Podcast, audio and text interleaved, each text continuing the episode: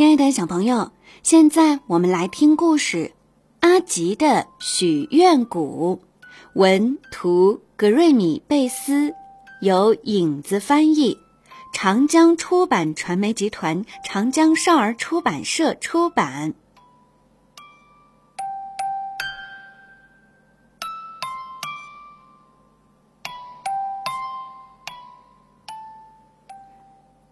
这个小家伙。叫恩吉瑞姆多果，它好小哦，不是吗？它是全非洲最小最小的油猪，我们就叫它阿吉吧。这几位是大个子的油猪，他们全都嘲笑阿吉长得太瘦小了。不过，那是因为他们其实全都嫉妒住在河对岸的动物们。那些动物的身上长着艳丽的斑点、夺目的条纹、雄伟的大脚、卷曲的长鼻子、优雅的脖子和华丽的羽毛。这些就是住在河对岸的动物，它们是不是美极了？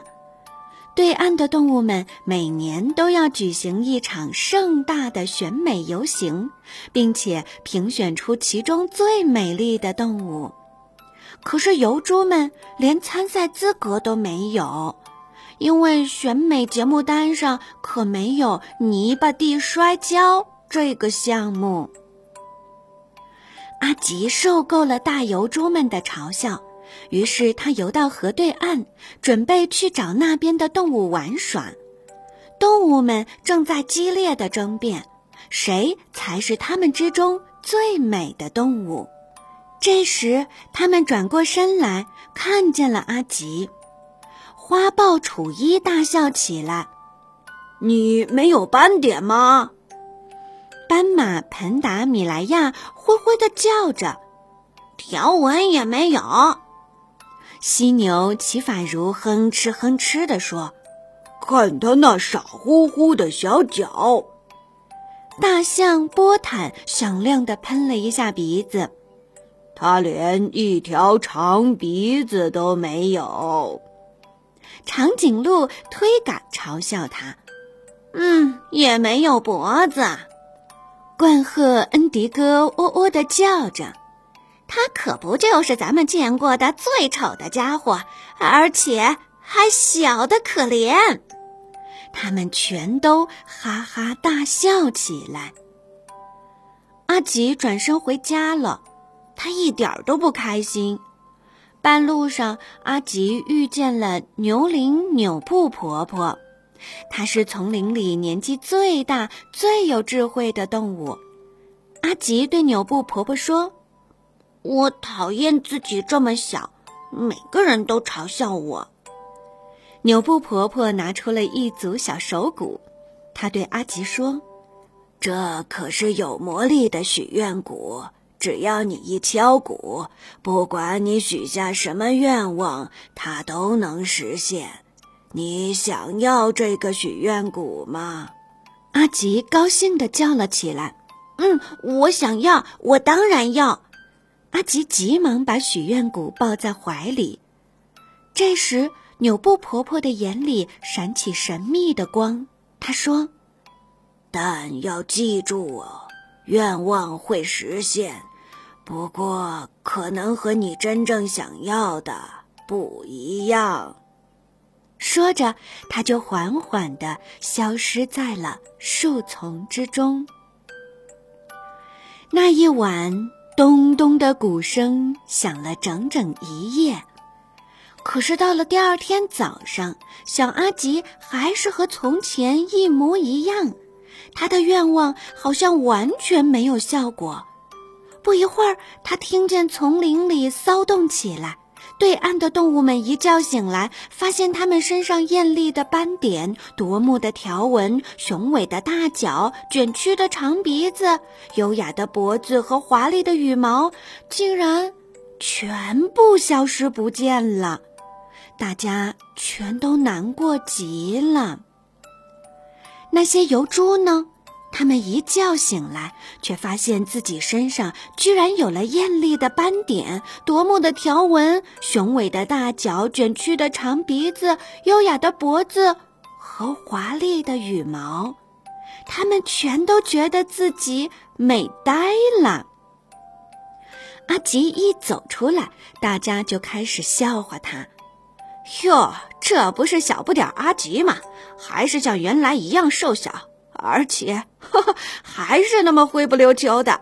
可是我们现在全都变得和对岸的动物们一样美了。我们这就去参加选美大游行，让他们好好看看什么是真正的最美丛林风。对岸的动物们听到丛林葡萄藤热线里说油猪们要来参加选美大游行，他们一下子全都惊慌失措了。他们痛苦地叫起来。看看我们现在这个样子，那些讨厌的油猪肯定要赢了。这真是一场可怕的大灾难。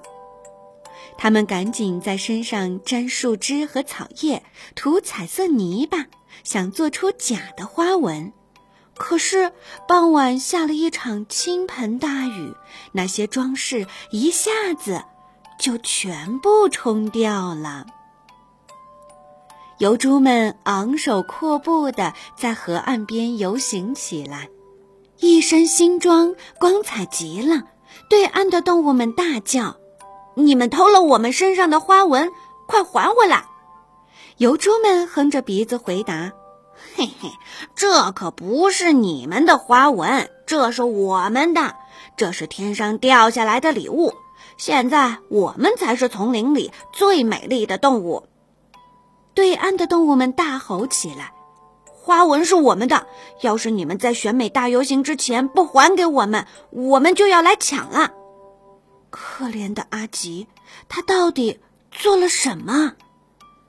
非洲的大月亮升上了夜空，大草原上又回响起阵阵鼓声。天还没亮，阿吉就偷偷的来到河对岸。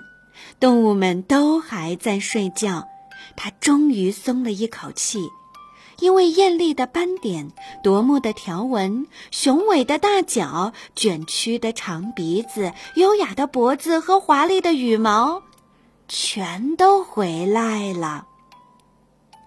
不一会儿，对岸的动物们睡醒了，全都伸着懒腰坐起来，可是那些斑点。条纹、大脚、长鼻子、脖子全都长错了地方。对岸的动物们大声说：“这绝对是那些油猪们干的好事儿，他们对我们施了魔咒。”于是他们气鼓鼓地踏着重重的脚步过河了。这时，油猪们的日子也不好过。我的鼻子到底怎么了？我的脖子怎么这么别扭？这一身羽毛，叫我怎么在泥巴地里打滚啊？拖着这条长鼻子，我简直没法跑步了。我肯定会被那个凶猛的家伙当晚餐吃掉的。油猪们变得更像他们嫉妒不已的对岸的那些动物了。于是，他们气鼓鼓地踏着重重的脚步过河了。他们对我们施了魔咒。油猪们大吼：“你们到底对我们做了什么？”对岸的动物们大吼：“你们到底对我们做了什么？”大家全都异口同声的怒吼起来。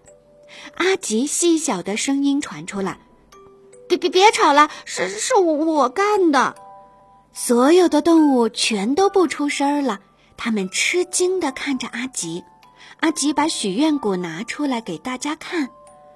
我许了一个愿望，嗯不对，应该是两个愿望，但是两个愿望都出错了。我本来希望你们不要再嘲笑我，但是我并没有要大家全都吵起来。为什么你们不能高高兴兴的接受自己现在的样子呢？大家异口同声地说：“因为我们现在的样子太可笑了，我们想变回从前的样子。”阿吉仔细的想了想，嗯，好吧，要是你们全都高兴这样的话，我想我可以试着再许一次愿。这是第三次，鼓声又在寂静的夜空中回响起来。当太阳从地平线上升起，游猪们和对岸的动物全都醒过来。他们互相看了又看，终于松了一口气。大家全都变回原样了。可是阿吉却叹了一口气。经过所有这些风波，他还是和以前一模一样，依然是全非洲最小最小的油猪。不过，有一些变化还是发生了，再也没有人嘲笑阿吉了。大个子的油猪们和对岸的动物看看阿吉，又看看彼此，最后他们耸耸肩说：“他是最小的家伙，又怎么样呢？”总要有一个垫底儿的吧。